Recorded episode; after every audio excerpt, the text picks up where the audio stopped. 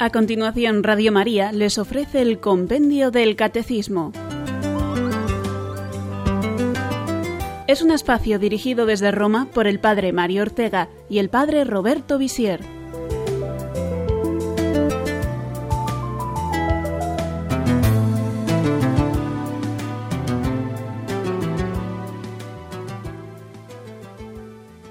Bienvenidos queridos oyentes de Radio María al programa sobre el compendio del catecismo. Les habla el padre Roberto Visier.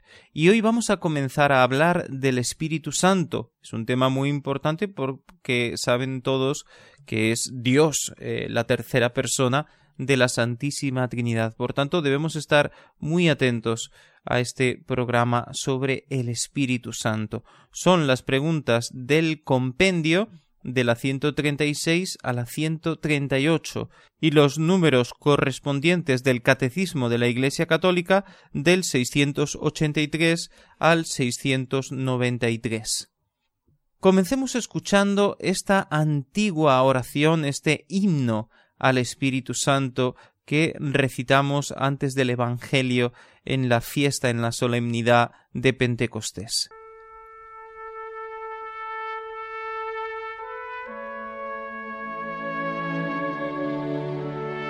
Ven Espíritu Divino, manda tu luz desde el cielo, Padre amoroso del pobre, donen tus dones espléndido, luz que penetra las almas, fuente del mayor consuelo. Ven, dulce huésped del alma, descanso de nuestro esfuerzo, tregua en el duro trabajo, brisa en las horas de fuego, gozo que enjuga las lágrimas y reconforta en los duelos. Entra hasta el fondo del alma, divina luz, y enriquecenos. Mira el vacío del hombre si tú le faltas por dentro. Mira el poder del pecado cuando no envías tu aliento. Riega la tierra en sequía, sana el corazón enfermo, lava las manchas, infunde calor de vida en el hielo, doma el espíritu indómito, guía al que tuerce el sendero. Reparte tus siete dones según la fe de tus siervos. Por tu bondad y tu gracia, dale al esfuerzo su mérito, salva al que busca salvarse y danos tu gozo eterno.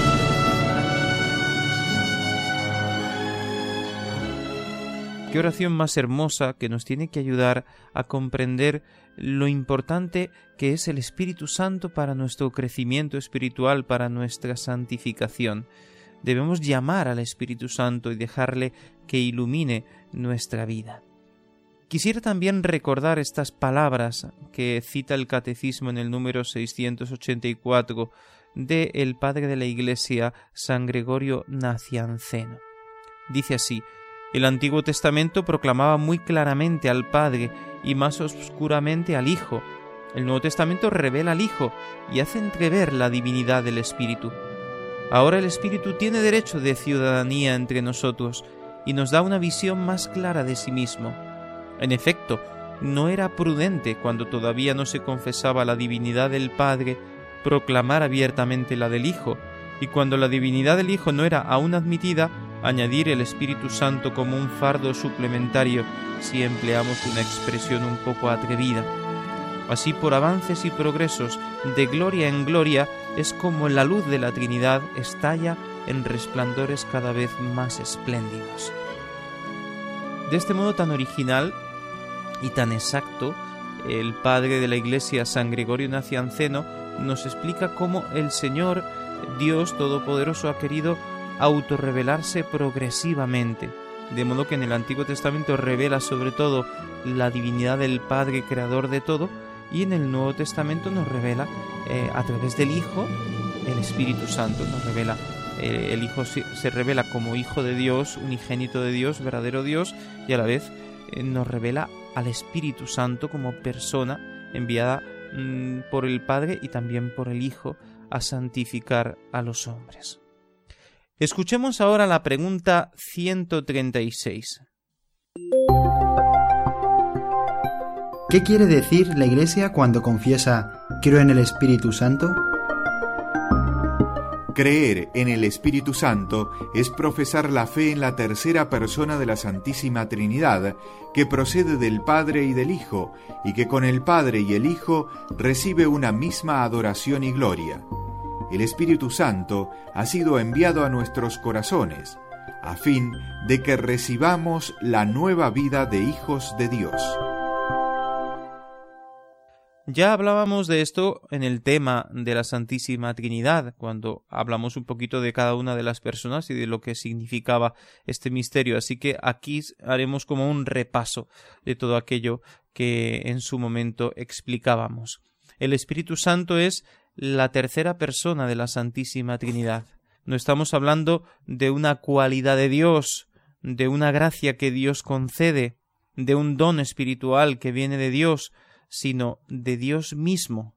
Esto se deduce de las palabras de Jesús, que es el que nos revela la persona del Espíritu Santo, cuando él dice en el Evangelio de San Juan, en el capítulo 14, Yo pediré al Padre y os dará otro paráclito, para que esté con vosotros para siempre. Es decir, yo le pido al Padre que mande a otro, al Espíritu Santo, para que esté con vosotros para siempre. Yo estoy con vosotros ahora, yo me voy, pero os dejo al Espíritu Santo que yo le pido al Padre que os envíe, que el Padre y yo os enviamos. No es una luz, no es una fuerza, es alguien que viene a quedarse con vosotros, a estar con vosotros. Y sigue diciendo, el Espíritu de la verdad, a quien el mundo no puede recibir, porque no le ve ni le conoce, pero vosotros le conocéis, porque mora con vosotros. Les revela Jesús a sus apóstoles que ya ellos, como han hecho el acto de fe y se han unido a Cristo, ya tienen el Espíritu Santo, el Espíritu Santo está ya actuando en ellos. Es verdad que todavía tiene que venir Pentecostés, tiene que derramarse copiosamente el Espíritu Santo sobre ellos para que reciban la sabiduría y la fuerza para anunciar el Evangelio, pero ya desde ese momento en el que se unen a Cristo y lo sirven con un corazón eh, bueno, con una intención recta, con un deseo de servir a Jesús, aunque estén llenos de defectos y sean todavía muy cobardes y muy ignorantes, ya el Espíritu Santo está obrando en ellos. Efectivamente, Jesús dice en otra parte que nadie puede venir a mí si el Padre no lo atrae, y también dice San Pablo que el que no tiene el Espíritu de Cristo no es de Cristo y que nadie puede decir Jesús es Señor si no es movido por el Espíritu Santo.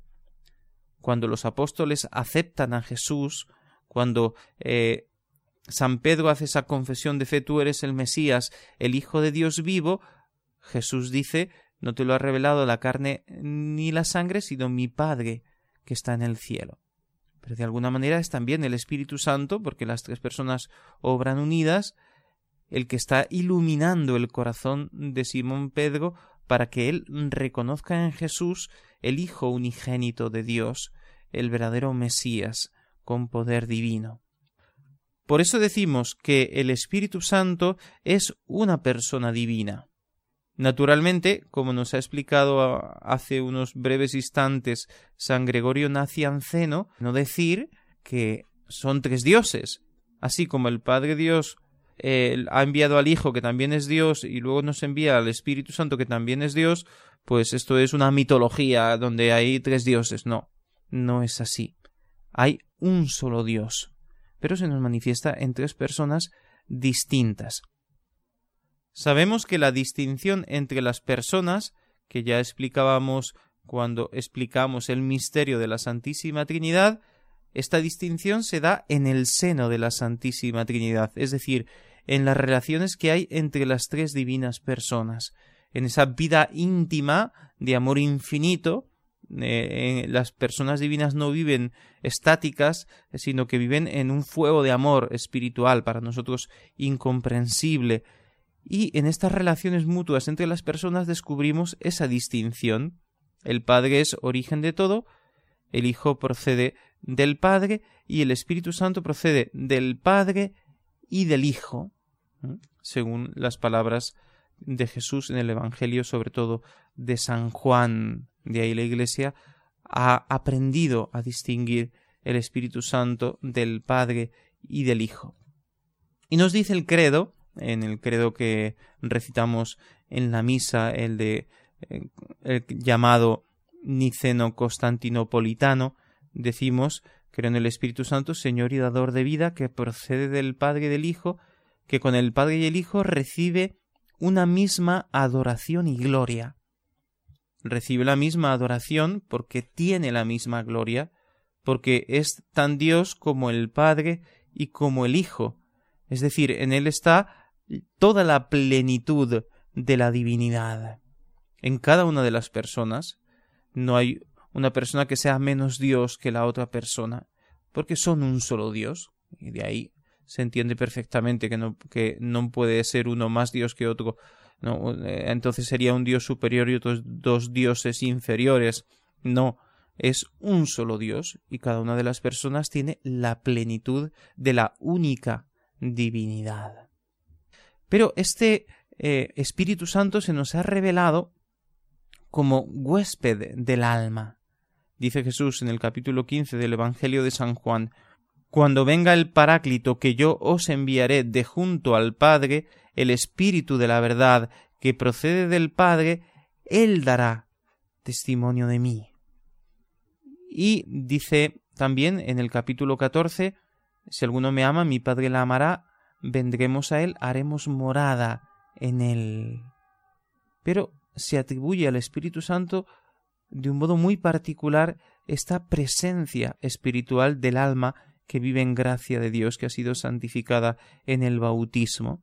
Tiene esa presencia misteriosa del Espíritu Santo, que es obra de la Trinidad, porque es la Trinidad la que nos santifica, pero se atribuye al Espíritu Santo esa obra de santificar a los hombres, de convertir el corazón de piedra en un corazón de carne, de conducir a los hombres a la intimidad con Dios.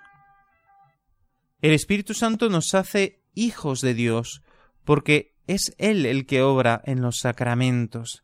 También aquí le atribuimos al Espíritu Santo esa acción de transformar el pan en la Eucaristía en el cuerpo de Cristo, el vino en la sangre de Cristo, de darle eficacia al agua del bautismo para transformar espiritualmente la persona. Por eso decimos el Espíritu Santo nos hace hijos de Dios. Hemos sido bautizados en el nombre del Padre, del Hijo y del Espíritu Santo. En los sacramentos se da esa oración especial que llamamos epíclesis, que quiere decir invocación, y es una invocación del Espíritu Santo, para que se derrame en la persona.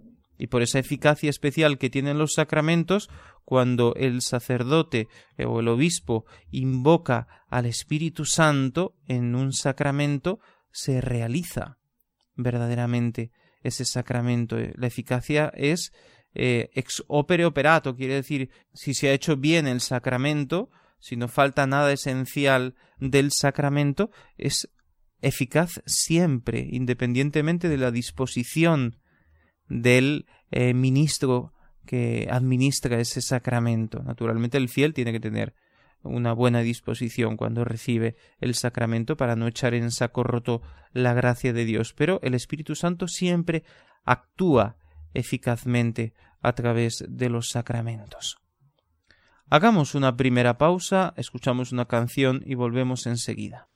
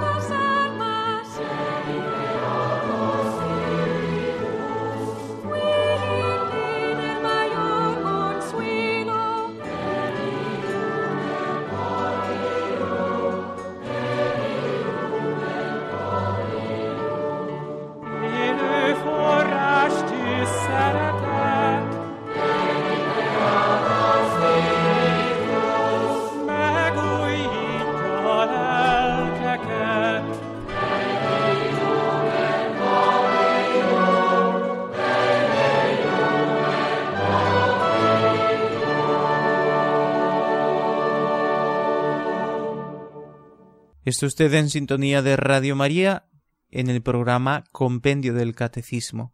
Estamos hablando hoy del Espíritu Santo.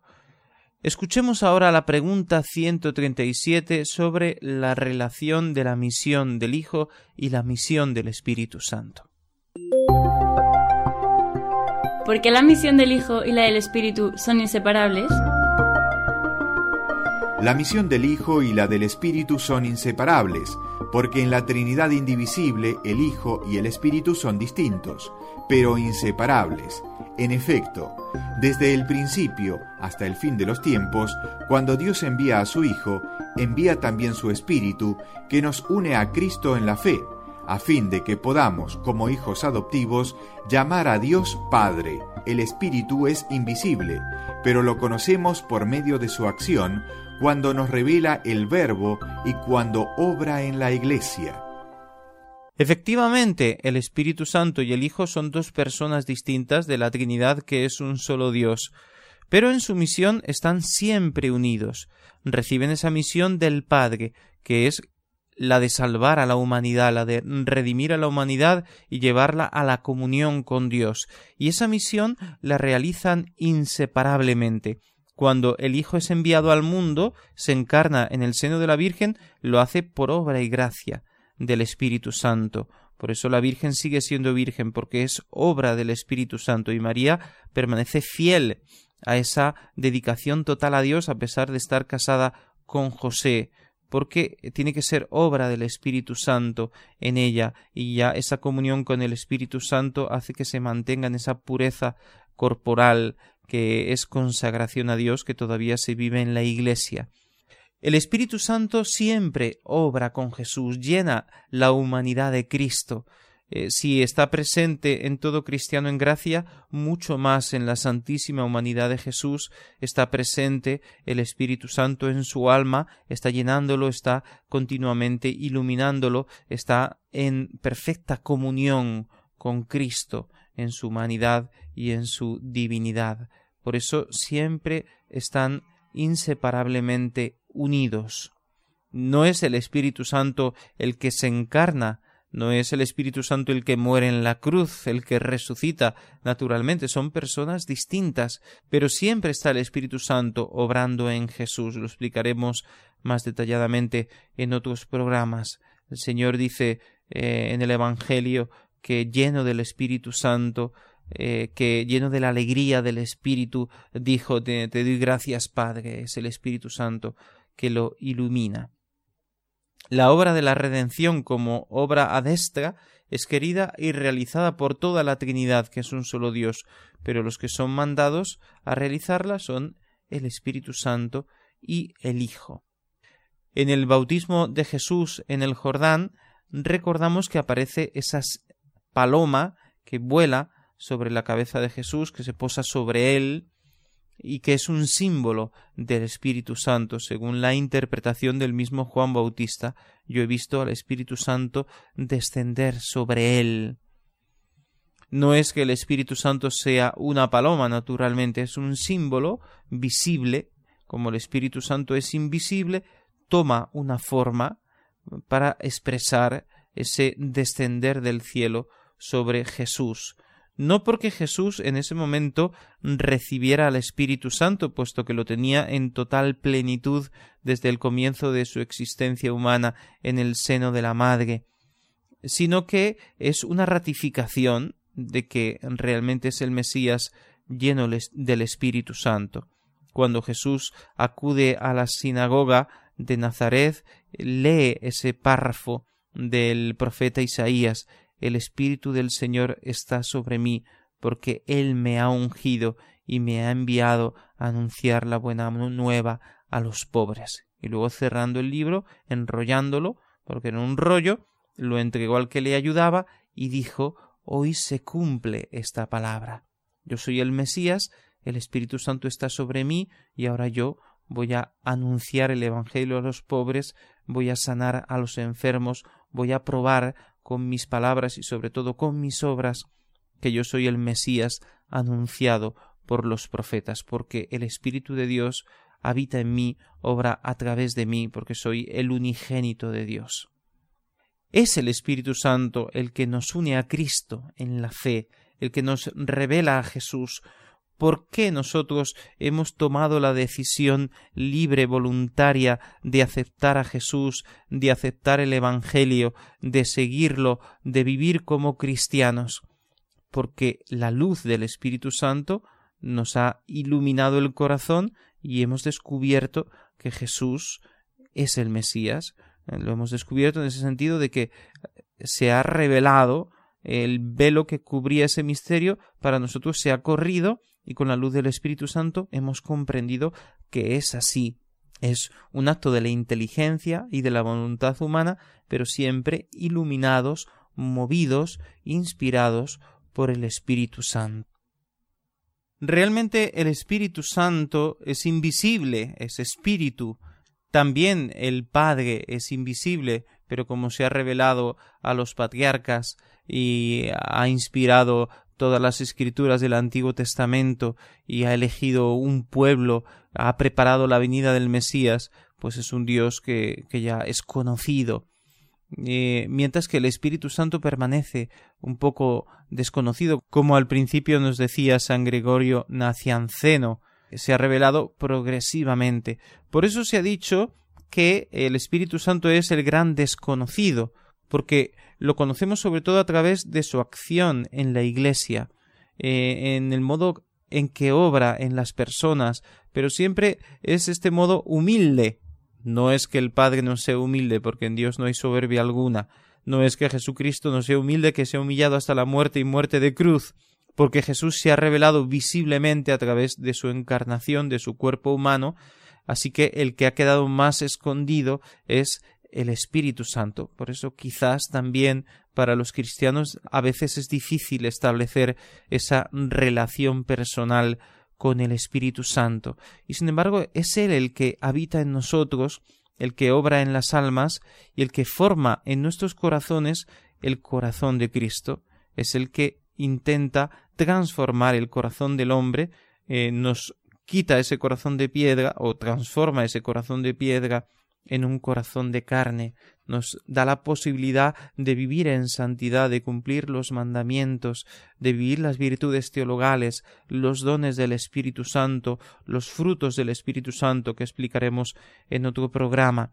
Todo eso es obra del Espíritu Santo en nosotros. Nos cuesta un poco acercarnos a Él, pero tenemos que aumentar la fe, pedir esa gracia, pedir esa luz e invocar continuamente al Espíritu Santo. Debe ocupar un puesto en nuestra vida espiritual. Tenemos que pedir su luz, tenemos que dejarnos iluminar por él. Hagamos ahora nuestra segunda pausa y volvemos enseguida. No nos dejen.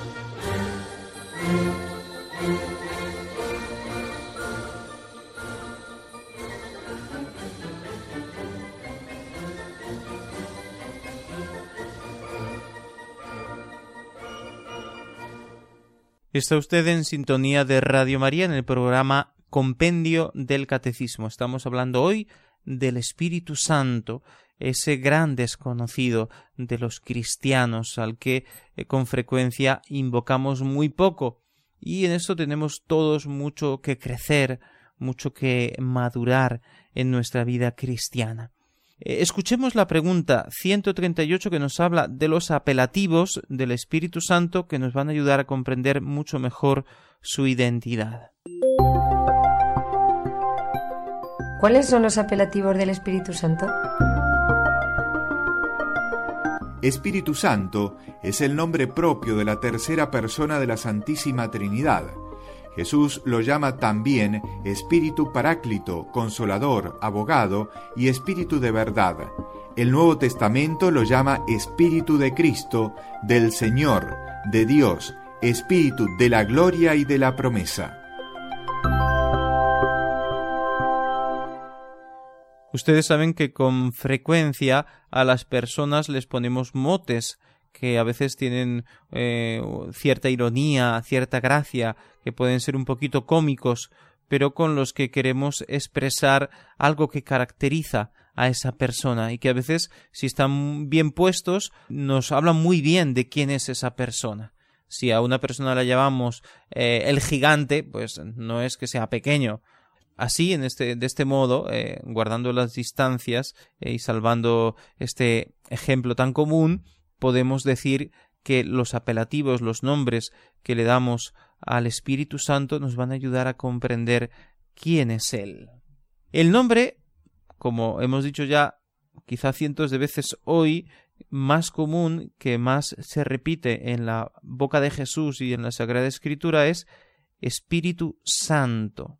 Naturalmente lo tenemos que distinguir bien de todas las veces que en la escritura habla del espíritu, que se puede referir casi siempre al alma humana, al espíritu del hombre.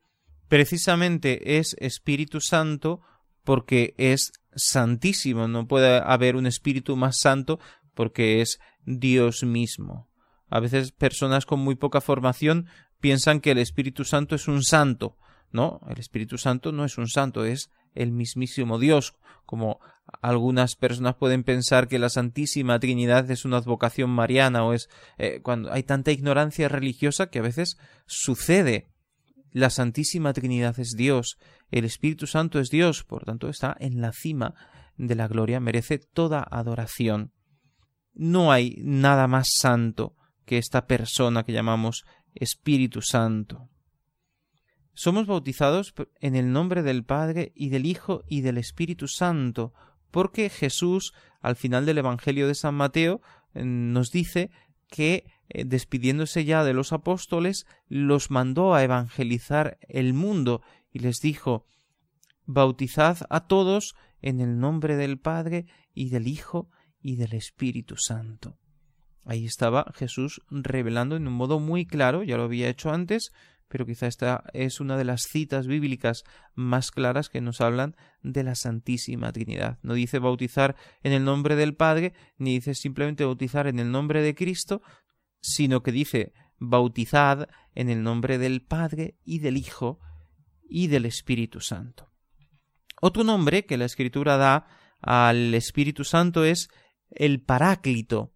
Paráclito eh, literalmente quiere decir el que viene, eh, a hablar por mí o a estar conmigo de la palabra griega parácletos tiene dos sentidos especialmente. No decimos el sentido literal, sino lo que quiere decir cuando lo aplicamos al Espíritu Santo. Significa abogado, porque es defensor, porque es el que eh, en medio de la persecución viene en nuestro socorro, porque es el que nos fortalece en el momento de la prueba, y en ese sentido se ha traducido también Paráclito como consolador, el que es capaz de confortar al que sufre, eh, de un modo muy especial al que sufre a causa de su fe, al que es perseguido, pero también a todo aquel que sufre y ofrece su dolor al Señor, el Espíritu Santo lo consuela, lo fortalece en la prueba, le da a un alivio, eh, incluso le puede infundir una gran alegría en medio de la prueba. Dichosos vosotros cuando eh, sufrís la prueba, porque esa prueba os hace constantes, dice la Escritura. El apóstol Santiago y el apóstol San Pedro también llama dichosos a los que son perseguidos por Cristo, porque entonces el Espíritu Santo, eh, el Espíritu de la gloria, reposa sobre ellos. San Pablo lo llama espíritu de adopción, porque nos hace hijos de Dios, ese espíritu de la adopción que hace que los que siguen a Cristo se conviertan en hijos de Dios, pero adoptivos. Y el que obra esto es el Espíritu Santo. Lo llama también Espíritu de Cristo, San Pablo, porque eh, está siempre unido a Cristo, porque no podemos creer en Jesús si no es con la luz del Espíritu Santo, porque obra siempre unido a Jesús, como hemos dicho. Lo llama también Espíritu del Señor, porque también es un título mesiánico, es un título que se atribuye al Padre en el Antiguo Testamento, pero que se atribuye también, que se da al Hijo en el Nuevo Testamento, se le llama Señor, como cuando Tomás le dice después de la resurrección, Señor mío y Dios mío. Por tanto, el Espíritu del Señor es el Espíritu de Cristo, que tiene la misma dignidad del Hijo, porque es también Dios con el Hijo y con el Padre. Jesús dice que el Espíritu nos conducirá a la verdad plena, nos hará conocer más perfectamente el Evangelio, la palabra de Dios. En ese sentido lo llama el Espíritu de la verdad, el que nos lleva por caminos de verdad, el que nos llevará a la plenitud de la verdad. Cuando San Pedro lo llama Espíritu de la Gloria, como ya hemos dicho antes, está hablando de la esperanza de los cristianos, como el Espíritu que está lleno de poder y de gloria en el seno de la Santísima Trinidad, eh, nos llevará a contemplar esa misma gloria, a gozar esa misma gloria en el cielo. El espíritu de la esperanza, porque Él nos da la esperanza de ver a Dios. En ese sentido también el apóstol en la carta a los Efesios dice sellados con el Espíritu Santo prometido. También podemos llamar al Espíritu Espíritu de la promesa. Porque nos ha sido prometido el Espíritu Santo, fue prometido a los apóstoles, fue prometido a la Iglesia, y la Iglesia ya no puede vivir sin el Espíritu Santo. De tal modo que eh, la Iglesia sin el Espíritu Santo sería una asociación de creyentes, pero con el Espíritu Santo es la Santa Iglesia Católica, que obra con poder a través de los sacramentos, que es capaz de enseñar sin error la verdad sobre la salvación, porque tiene la luz del Espíritu Santo, porque es sostenida, guiada, fortalecida por el Espíritu, a pesar de los defectos y de los pecados de los miembros de la Iglesia. Por eso la Iglesia sigue siendo santa, santificada por el Espíritu Santo eh, y santa por la presencia de Cristo. Hablaremos después de este tema de la Iglesia, que es lo que el credo enseña a continuación. Después de decir creo en el Espíritu Santo, dice creo en la Iglesia, y son dos realidades íntimamente ligadas. También, naturalmente, está unida la Iglesia a Cristo indisolublemente. Pero muy especialmente, como ha subrayado mucho el Concilio Vaticano II, el Espíritu Santo eh, dirige la Iglesia. Hagamos finalmente el resumen de este tema introductorio sobre la persona divina del Espíritu Santo.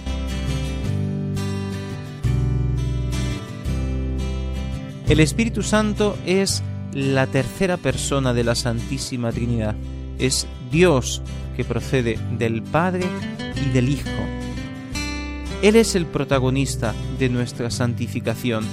Nos conduce a la plenitud de la verdad nos ayuda a comprender nuestra fe, a profundizar en la escritura, nos guía en nuestro camino para que seamos fieles a Jesús y finalmente es huésped de nuestra alma.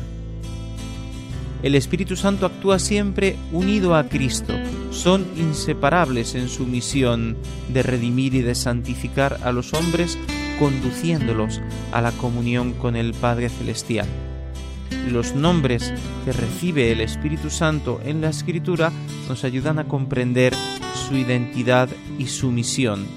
Lo llamamos, como lo han llamado los apóstoles, como lo ha llamado Jesús, como nos ha enseñado la escritura en el Nuevo Testamento, lo llamamos Espíritu Santo, Espíritu de Dios, Espíritu de Cristo, Espíritu del Señor, Consolador, Abogado, o con la palabra griega Paráclito, sello prometido, Espíritu de verdad, Espíritu de la gloria, Espíritu de la promesa. Invoquemos frecuentemente el Espíritu Santo y Él derramará en nosotros sus dones. Y ahora esperamos las preguntas de nuestros oyentes.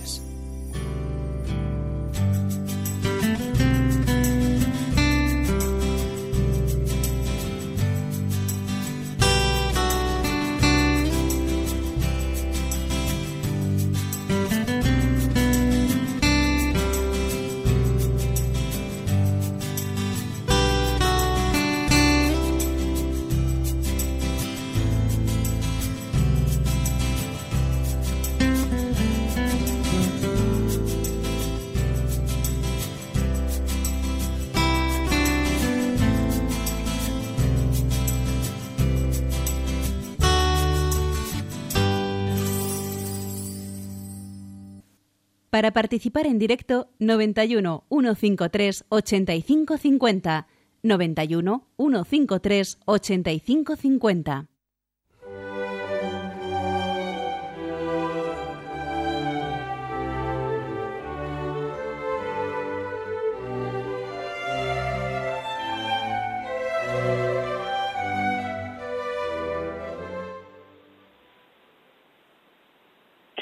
Bien, pues en este momento que dedicamos a las preguntas de nuestros oyentes, mientras van entrando preguntas, yo quisiera responder a una pregunta que hicieron la semana pasada.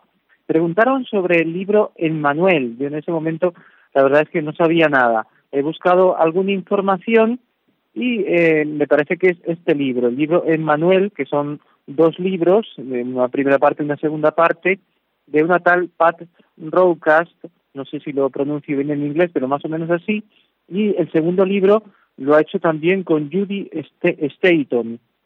Estos libros que son eh, bestsellers son libros nueva era, de la New Age. Significa que pertenecen a una pseudoespiritualidad que se está intentando de imponer ahora a través de una gran cantidad de libros como aquellos del conocido escritor también Dan Brown, eh, el Código da Vinci, Ángeles y Demonios, que también nos han llevado al cine.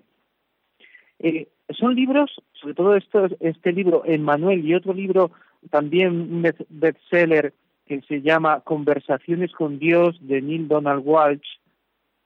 Eh, son libros que hablan de unas conversaciones con seres espirituales.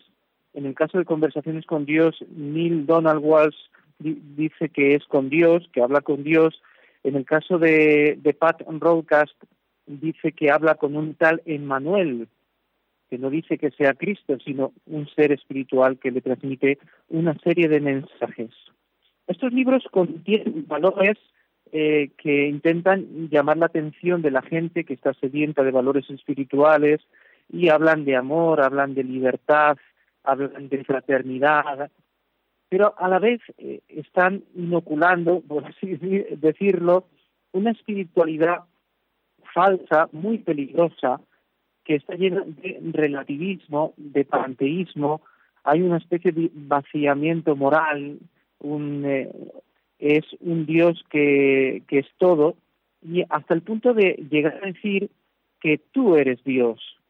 Y por tanto, como tú eres Dios, pues eh, ya eh, no tienes que servir a Dios, te, sirves a ti mismo. Claro, estos, estos mensajes llegan mucho a las personas porque eh, están alimentando la soberbia, la vanidad y a la vez hablan de meditación, hablan de espiritualidad, hablan de contacto con Dios, de contacto con un mundo espiritual, de ángeles, pero son radicalmente anticristianos. De tal modo que la nueva era dice que la era de, del cristianismo está pasando y ahora se tiene que instaurar una nueva era con una nueva espiritualidad, que es la espiritualidad de la nueva era. Por tanto, eh, cristianos católicos que quieren conservar su fe, mucho cuidado con estos libros que nos alejan de, de Cristo, de Dios, que nos empujan a una vida moral desordenada, y están alejando a mucha gente de Dios, mientras que ellos mismos piensan que se están acercando, que se están llenando de valores espirituales, y en realidad no es así, se están vaciando. Vamos a dar ya lugar a las preguntas de nuestros oyentes. Marisa de Lugo, buenas tardes. Hola, padre, ¿cómo se llama? Que se me olvidó. ¿Cómo se llama usted? Roberto, Roberto Visier. Roberto Visier. bueno, Roberto, eh, mira, que tú has dicho que uno debe invocar al Espíritu Santo continuamente. Yo a veces me, antes me las sabía casi de memoria, bueno, mucho me las sabía, porque disfruto, gracias a Dios, de buena memoria. Pero ahora pues no, no me venía a la cabeza, pero solo pensar que, que uno habla de parte de Cristo por la Eucaristía, ¿no? Que se recibe, pues sí es igual como invocarlo, pero claro, ahora ya encontré, arreglé mi cuarto y encontré la postal que tengo del Espíritu Santo plastificada y, pienso invocarlo todo en, cuando lo necesite. Si acaso, hacer un, llevar, eh, llevarla conmigo, hacer una copia y llevarlo conmigo también en mis viajes. Gracias. Muy bien, pues sí, eso es muy bueno. Invocar el Espíritu Santo, tener alguna estampa con alguna oración, esos signos tan bonitos que, que tiene la liturgia, otras invocaciones al Espíritu Santo. Mm, recuerdo ahora una del cardenal Verdier que dice, inspírame lo que debo decir, lo que debo pensar, eh, lo que debo decir, cómo debo decirlo, cómo debo actuar, lo que debo de hacer. Bueno, eh, pedirle al Espíritu Santo que nos guíe. José de Madrid, buenas tardes. Buenas tardes, padre. Sí, mire, le quería hacer dos preguntas. Una es cuál se podría mm, decir que es la función esencial del Espíritu Santo, la más característica, la principal. Y la otra es si fueron las tres personas de la Santísima Trinidad creadas a la vez o, o el Padre fue anterior y creó al Hijo y al Espíritu Santo. Nada más, gracias. Vale. Bien. La función esencial del Espíritu Santo es santificar a las almas, es lo que se le atribuye. Pero, como ya hemos explicado eh, más de una vez, la Santísima Trinidad obra, sus obras hace a destra, fuera de la Santísima Trinidad, es un solo Dios que obra. Así que eh, todo lo que hace Dios, la creación, eh, también el Espíritu Santo participa, la redención participa el Espíritu Santo porque actúa inseparablemente con el Hijo, como hemos explicado hoy. No se puede decir, es, es un disparate decir que las personas de la Santísima Trinidad fueron creadas. No, la Santísima Trinidad crea todo. Dios es el, único creador, el único que existe desde siempre. Y por tanto, las tres personas que son un solo Dios existen desde toda la eternidad. Ninguna existió primero de la otra. Cuando decimos que el Padre es origen de, de todo y origen del Hijo y del Espíritu Santo, el Espíritu Santo procede del Padre y del Hijo, el Hijo procede del Padre, es una eh, generación desde la eternidad, quiere decir, desde siempre. Está hablando de un misterio que no podemos comprender que se da en el seno de la Santísima Trinidad, donde eternamente el Padre genera al Hijo y el Espíritu Santo eh, procede del Padre y del Hijo es como ese amor infinito entre el Padre y el Hijo, pero que es una, una persona distinta. Bueno, eh, el misterio de la Santísima Trinidad, como ya hemos dicho, es insondable y, bueno, lo mejor es eh, creerlo, aceptarlo así, adorarlo y tratar, tratar de profundizar en, su sentido en nuestra vida espiritual. Isabel de Valladolid, buenas tardes. Buenas tardes, mira, quería preguntarle que he sido profesora y he explicado muchas veces lo del misterio de la Santísima Trinidad y siempre me costó muchísimo, muchísimo el explicar esto, porque es que me sigue costando el entenderlo, es que no lo entiendo, ¿eh? lo creo, pero no lo entiendo. ¿Y qué pasa? Bueno, pues no, no pasa nada, no pasa nada, sino que tenemos que hacer un acto de humildad. Eso significa que somos criaturas, que somos débiles, que nuestra capacidad intelectual es limitada y no podemos penetrar en los misterios de Dios. ¿Por qué Dios nos revela un misterio que no somos capaces de comprender? Bueno, porque hay algunas partes del misterio que iluminan el, plan de salvación de Dios. El, hecho de llamar a Dios Padre nos ilumina sobre su bondad, sobre su misericordia, sobre la gran capacidad que tiene para hacer el bien, porque es bondad infinita. El pensar en el Hijo que se hace hombre, pues nos ayuda a entender el misterio de la redención. Mientras que eh, el Espíritu Santo, pues eh, como huésped del alma, también eh, ese pensar que Dios habita en mí, que, que Dios espiritualmente está actuando en mí a través de esa persona, son aspectos del misterio de la Santísima Trinidad que me ayudan en mi vida espiritual, que me ayudan a comprender cómo es Dios. Pero lo que puedo comprender es muy poco, mientras que eh, lo que lo que no puedo comprender pues es casi todo. La mayoría de, la gran parte del misterio de la Santísima Trinidad, como también del misterio de la encarnación, que Jesucristo sea al mismo tiempo verdadero Dios y verdadero hombre, son misterios insondables que no podemos comprender, pero eh, de alguna manera iluminan nuestro, nuestra vida, nos hacen comprender que Dios eh, es así, que, que está cerca de nosotros. Bien, eh, ya saben que pueden seguir llamándonos para hacer sus preguntas porque nos quedan todavía cinco minutos aproximadamente. Así que pueden llamar al 91153 8550 91 153 8550 para revisar sus llamadas. Les recuerdo también que en estos días Radio María está ah, haciendo una campaña de recogida de fondos, porque ustedes saben que Radio María vive de eh, los donativos de todos los amigos, de todos los oyentes de Radio María. Es un verdadero milagro de María el hecho de que sin, ningún tipo de publicidad, sin medios, así eh, a la mano, pues Radio María esté realizando esta gran misión evangelizadora en toda España. Eh, estamos hablando de Radio María España y luego en tantos países del mundo. Y por eso, qué interesante es que eh, colaboremos. Pueden pedir una copia de, de este programa también a Radio María y es otro modo de colaborar con eh, el, esta emisora católica.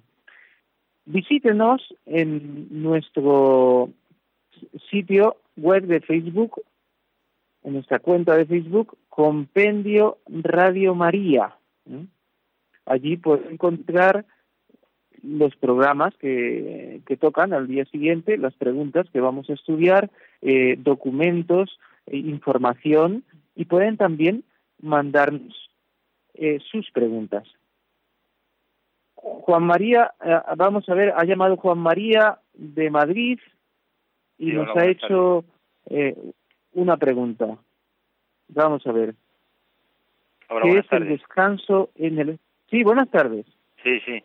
Sí, era, bueno, sí, Juan María de Madrid. Sí, dígame. Sí, bueno, era para hacer una pregunta sobre el espíritu. Así como en el Evangelio viene bien claro que la encarnación fue obra del Espíritu, eh, la resurrección de Cristo fue también obra del Espíritu Santo. Vale, gracias. Sí. Bueno, como eh, Jesucristo y el Espíritu Santo obran inseparablemente unidos, pues sí, eh, fue obra de, del Espíritu Santo, pero también fue obra de Cristo. Se dice que Jesucristo resucitó por su propio poder. El Verbo de Dios eh, volvió a poner el alma en el cuerpo de Cristo, volvió a vivificar el cuerpo de Cristo y lo glorificó. Eh, bueno, parece que hay otra, la pregunta que hemos leído antes, que significa descanso en el espíritu, también la vamos a responder. Entonces sí, eh, el Espíritu Santo resucita a Jesús y Jesús a la vez resucita por su propio poder. ¿Qué significa el descanso en el Espíritu Santo? Bueno, significa que si el Espíritu Santo es nuestro consolador, nuestro abogado, eh, nosotros podemos descansar en Él, encontrar en Él nuestro descanso. De alguna manera, también eh, el descanso del Espíritu Santo se puede referir a, al hecho de que eh, en, la, en, la, vida mística, pues eh, los que alcanzan un, grado muy alto de, unión con Dios puedan eh, encontrar un descanso muy particular, un don especial de reposar en Él, de perderse en el Espíritu Santo. Y quiero compartir con ustedes, para terminar, la pregunta 130 del compendio del Catecismo, que nos explica eh, de qué modo la resurrección es obra de la Santísima Trinidad, para que quede bien claro esto. Dice así la pregunta 130. La resurrección de Cristo es obra trascendente de Dios. Las tres personas divinas actúan conjuntamente según lo que es propio de cada una. El Padre manifiesta su poder. El Hijo recobra la vida porque la ha dado libremente, reuniendo su alma y su cuerpo, que el Espíritu Santo vivifica y glorifica. Así que naturalmente es obra del Espíritu Santo, es obra del Hijo y también obra del Padre. Bien, pues nada, eh, nos despedimos con una Ave María como lo hacemos normalmente y con la bendición. Dios te salve María, llena eres de gracia, el Señor es contigo, bendita tú eres entre todas las mujeres y bendito es el fruto de tu vientre Jesús.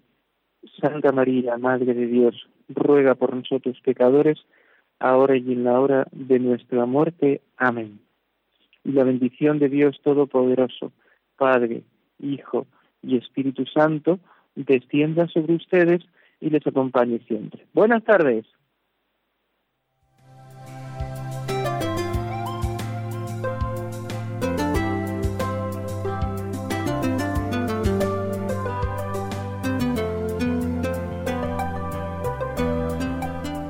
Así concluye en Radio María el Compendio del Catecismo. Es un espacio dirigido desde Roma por el Padre Mario Ortega y el Padre Roberto Visier.